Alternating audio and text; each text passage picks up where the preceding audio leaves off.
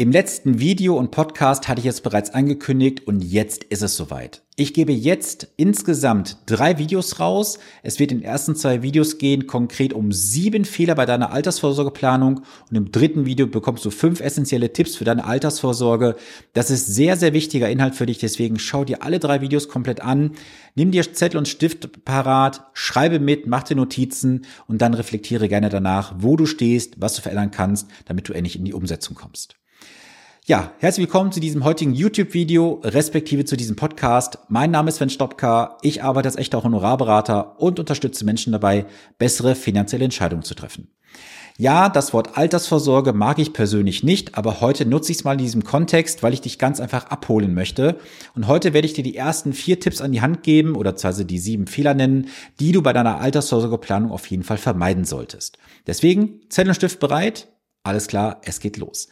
Der Punkt Nummer eins. Die Planung und vor allem die Umsetzung wird zu lange hinausgeschoben. Ich habe aktuell mit Menschen zu tun im Alter zwischen 25 bis 65. Die 65er sind jetzt dabei, das Geld zu verzehren und zu verbrauchen. Die Jüngeren oder auch im Bereich von 40, 45 sind dabei noch mit dem Vermögensaufbau sich zu beschäftigen. Und immer wieder stelle ich fest, dass acht von zehn keinen Finanzplan haben, weil sie einfach sagen, ja, das wird schon irgendwie gut gehen und ich mache mal dieses, mach mal jenes und das ist Blindflug, was ihr betreibt. Du brauchst einen konkreten Plan, damit du weißt, wo stehst du heute, wo willst du hin und was ist der Weg zum Ziel? Denn mal ganz ehrlich, lass uns doch mal jetzt ein Beispiel nehmen. Vor etlichen Jahren hatten wir im Auto keine, keine Navigationssysteme. Da hattest du Karten. Und würdest du dich trauen, jetzt beispielsweise von Flensburg in Norddeutschland bis nach Garmisch-Partenkirchen zu fahren über Landstraße ohne irgendeine Landkarte? Sicherlich nicht, oder? Über die Autobahn würdest du es vielleicht noch schaffen. Aber Landstraße definitiv nicht. Und das ist jetzt genau bei der Alterssorgeplanung genauso. Wenn du keinen Plan hast, bist du planlos. Je früher du mit einem Plan loslegst, umso früher kannst du anfangen, richtig zu investieren. Du sparst dir super viele Gelder und du machst auch vor allem keine Fehler, weil alles kannst du auf deinem Plan abstellen, ableiten, überprüfen, bringt es sich zum Ziel hin oder führt es sich vom Ziel weg. Deswegen meine eindringliche Bitte an dich, besorge dir einen Finanzplan. Wenn du keinen hast, melde dich gerne bei mir, dann gehen wir mal ins Gespräch. Der Punkt Nummer zwei ist, geschenktes Geld wird verpulvert.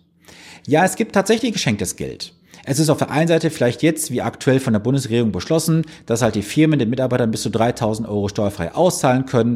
Es gab jetzt beispielsweise auch bei dem Thema Kindergeld ähm, entsprechende Sonderzahlungen. Es gab die Corona-Prämie im letzten und vorletzten Jahr. Und es kann ja auch mal sein, dass du vielleicht vom Finanzamt eine Rückzahlung bekommst von zu viel gezahlter Steuer oder du bekommst eine Gehaltserhöhung.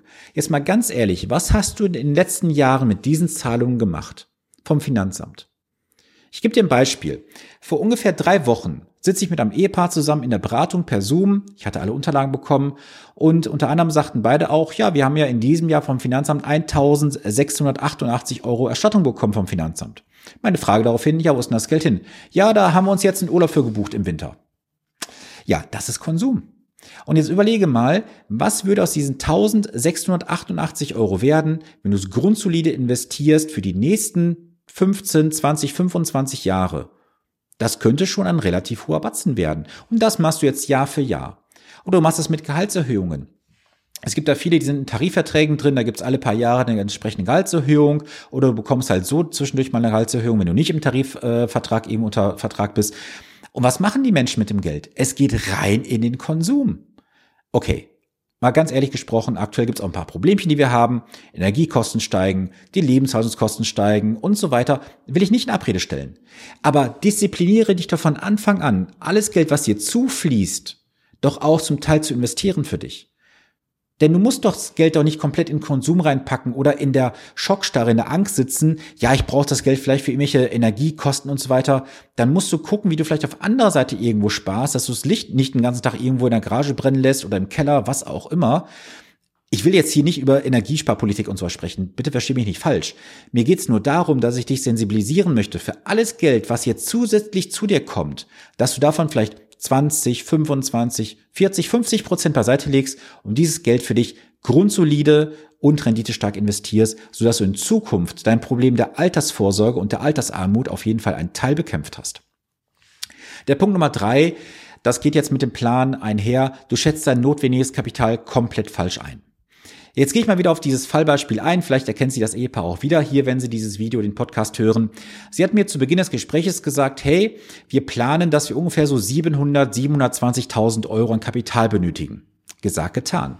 Ich hatte meine Hausaufgaben im Vorfeld gemacht, den ersten Entwurf für den Finanzplan fertig gemacht. Wir lagen am Ende bei 1,568 Millionen Euro, die Sie erwirtschaften müssen.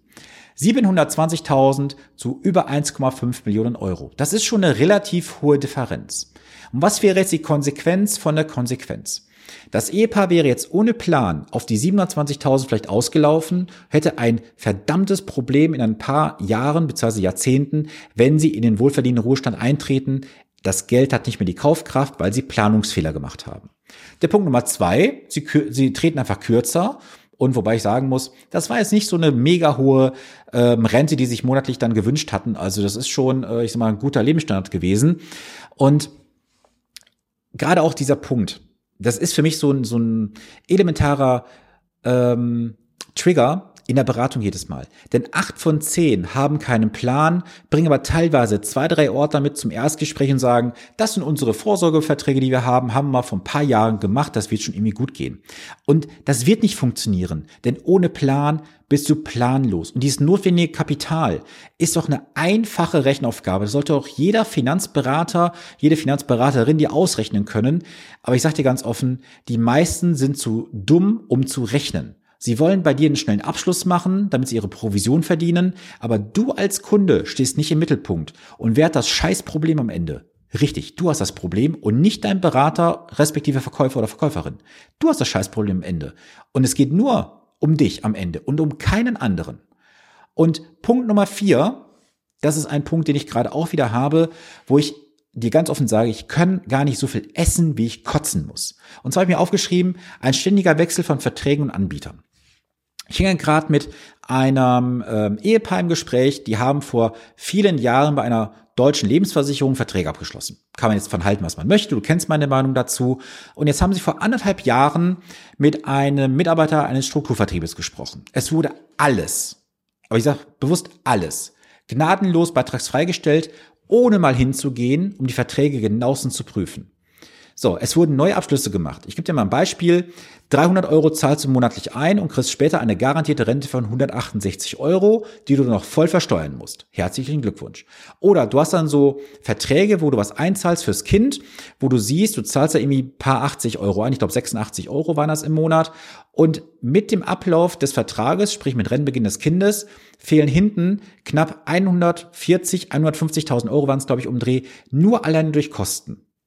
Davon sind die ganzen Folgekosten für Dynamiken, Zuzahlungen so gar nicht berücksichtigt. Wir reden jetzt nur über den Initialabschluss. So. Und ich habe mir auch die Verträge angeschaut. Ich habe ja ein bisschen Kompetenz, behaupte ich jetzt mal. Ich habe die Sachen angeschaut im Ordner, habe gesagt, ey, sag mal, wieso habt ihr die Dinger beitragsfrei gestellt? Ja, der Herr so und so hat gesagt, das ist ganz gut, wir müssen was Neues machen. Ja, soll ich aber sagen, das war der größte Reinfall überhaupt. Die hätten die Verträge einfach in Ruhe lassen sollen, weil die Verträge sind grundsolide und gut gewesen. Jetzt haben sie neue Verträge mit teilweise irgendwie zwischen äh, 12 und 15 Jahren Laufzeit. So, die sind kompletten Abschlusskosten wieder besegnet und das Ding kann mathematisch schon gar nicht ins Positive laufen. So, wir haben natürlich jetzt eins gemacht, die beiden haben es verstanden, haben das Ganze jetzt entsprechend äh, revidiert, aber leider zu ihrem Nachteil. Denn den alten Vertrag, wie es aktuell aussieht, die Antwort steht noch offen, können sie nicht mehr reaktivieren.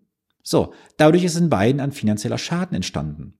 Und sei es auch das ist ja nicht nur ein Fall jetzt in dem Moment. Das ist ja tagtäglich so draußen, dass halt Verträge einfach mit irgendeiner oberflächlichen Begründung beitragsfreigestellt werden, sie werden gekündigt, ohne verdammt nochmal eine scheiß Berechnung anzustellen, ob der Vertrag sich wirklich rechnet. Denn niemand als Berater, als Beraterin, als Verkäufer, Verkäuferin hat das Recht, dir zu sagen, der Vertrag ist scheiße. Du alleine kannst nur entscheiden am Ende, ob der Vertrag gut oder schlecht ist. Du brauchst aber eine Grundlage. Du brauchst das Fundament zur Entscheidung. Aber da sind ja viele zu bescheuert und zu dumm, die das zu berechnen.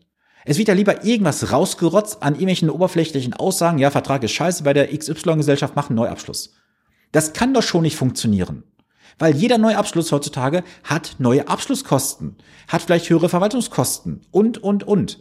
Also lass dich da bitte nicht ins Boxhorn jagen, dass du irgendwie ständig deine Strategie wechselst, denn du musst ja im Klaren sein, du hast immer wieder kürzere Laufzeiten, wo das Geld für dich arbeiten kann. Zweitens hast du entsprechende Abschluss- und Vertriebskosten zu Beginn, initial immer wieder zu zahlen. Und der Punkt Nummer drei, du musst immer wissen, was kommt am Ende tatsächlich für dich bei rum. Und wenn dein Finanzberater zu doof ist, dir eine Berechnung zu erstellen, ob es sich lohnt oder nicht, dann schmeiß ihn raus. Mit solchen Menschen brauchst du nicht arbeiten. Du merkst, ich rede mich gerade in Rage. Das sind aber diese Dinge, die tagtäglich bei mir aufploppen auf dem Tisch, per äh, Anfrage, per E-Mail sowas. Und ich kann, wie gesagt, gar nicht so viel essen, wie ich teilweise kotzen müsste, weil das ist für mich schon systematische Falschberatung, was da draußen passiert. Und ich habe ja die Hoffnung, dass wir irgendwann mal dazu übergehen, dass wir in Deutschland ein Provisionsverbot bekommen, damit solche Machenschaften aufhören und solchen Geschäftsgebaren Einhalt geboten wird. So, das soll es für heute gewesen sein. Das waren jetzt die ersten vier ähm, Fehler bei deiner Alterssorgeplanung, die du auf jeden Fall vermeiden solltest. Im nächsten Video, und zwar in der nächsten Woche, bekommst du dann die weiteren drei Tipps und die sind auch sehr, sehr spannend. Deswegen auf jeden Fall diesen Kanal abonnieren, empfehle dieses Video, respektive diesen Podcast gerne weiter. Und ich möchte auch das heute mal an dieser Stelle sagen. Schau gerne mal auf meine Homepage vorbei. Es gibt da jetzt inzwischen einen entsprechenden Online-Shop. Da kannst du so kleine Videokurse bei mir kaufen, einen Hörkurs und so weiter. Und ich sage dir ganz ehrlich, das ist für mich jetzt nichts, wo ich Geld verdienen möchte. Das ist ein Unkostenbeitrag, den du bezahlst. Es gibt sogar einen Videokurs für aktuell 0 Euro. Weißt du was? Gönn ihn dir doch einfach mal. Hol ihn dir, du hast nichts zu verlieren und 0 Euro ist ja geschenkt. Also, geschenktes sollte man auf jeden Fall mitnehmen. Wenn du sagst, hey, ich brauche mal auch so ein, so ein, so ein, so ein optischen Magneten für vielleicht Reichtum, für Vermögen. Bestell dir einfach mein Spielgeld, 50.000 Euro als ähm, Geldbündel, schicke ich dir gerne zu, kostet dich beispielsweise einen Euro. Also nutze die Chance gerne, schau in den Shop vorbei, also unter www.tuendum-investment.com slash shop. Da findest du alle Produkte aktuell, da wird noch einiges nachkommen die nächsten Wochen und Monate. Das ist jetzt Anfang und wir sehen uns dann nächste Woche bei den nächsten drei Fehlern, die du vermeiden solltest. Bis dahin viele Grüße, dein Sven Stopka.